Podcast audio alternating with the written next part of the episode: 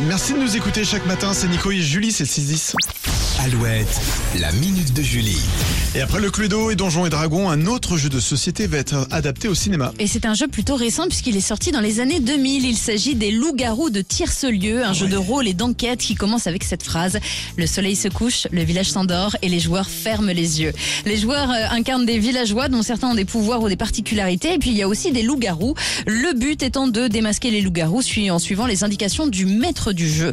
Les loups-garous de Tierce-Lieu a été créé par un Français. Il a déjà été adapté en manga au Japon, en émission de télé en Chine et va bientôt avoir son film sur Netflix réalisé par François Usan qui est derrière Lupin, la série avec Omar Sy, rien Ouais. que ça.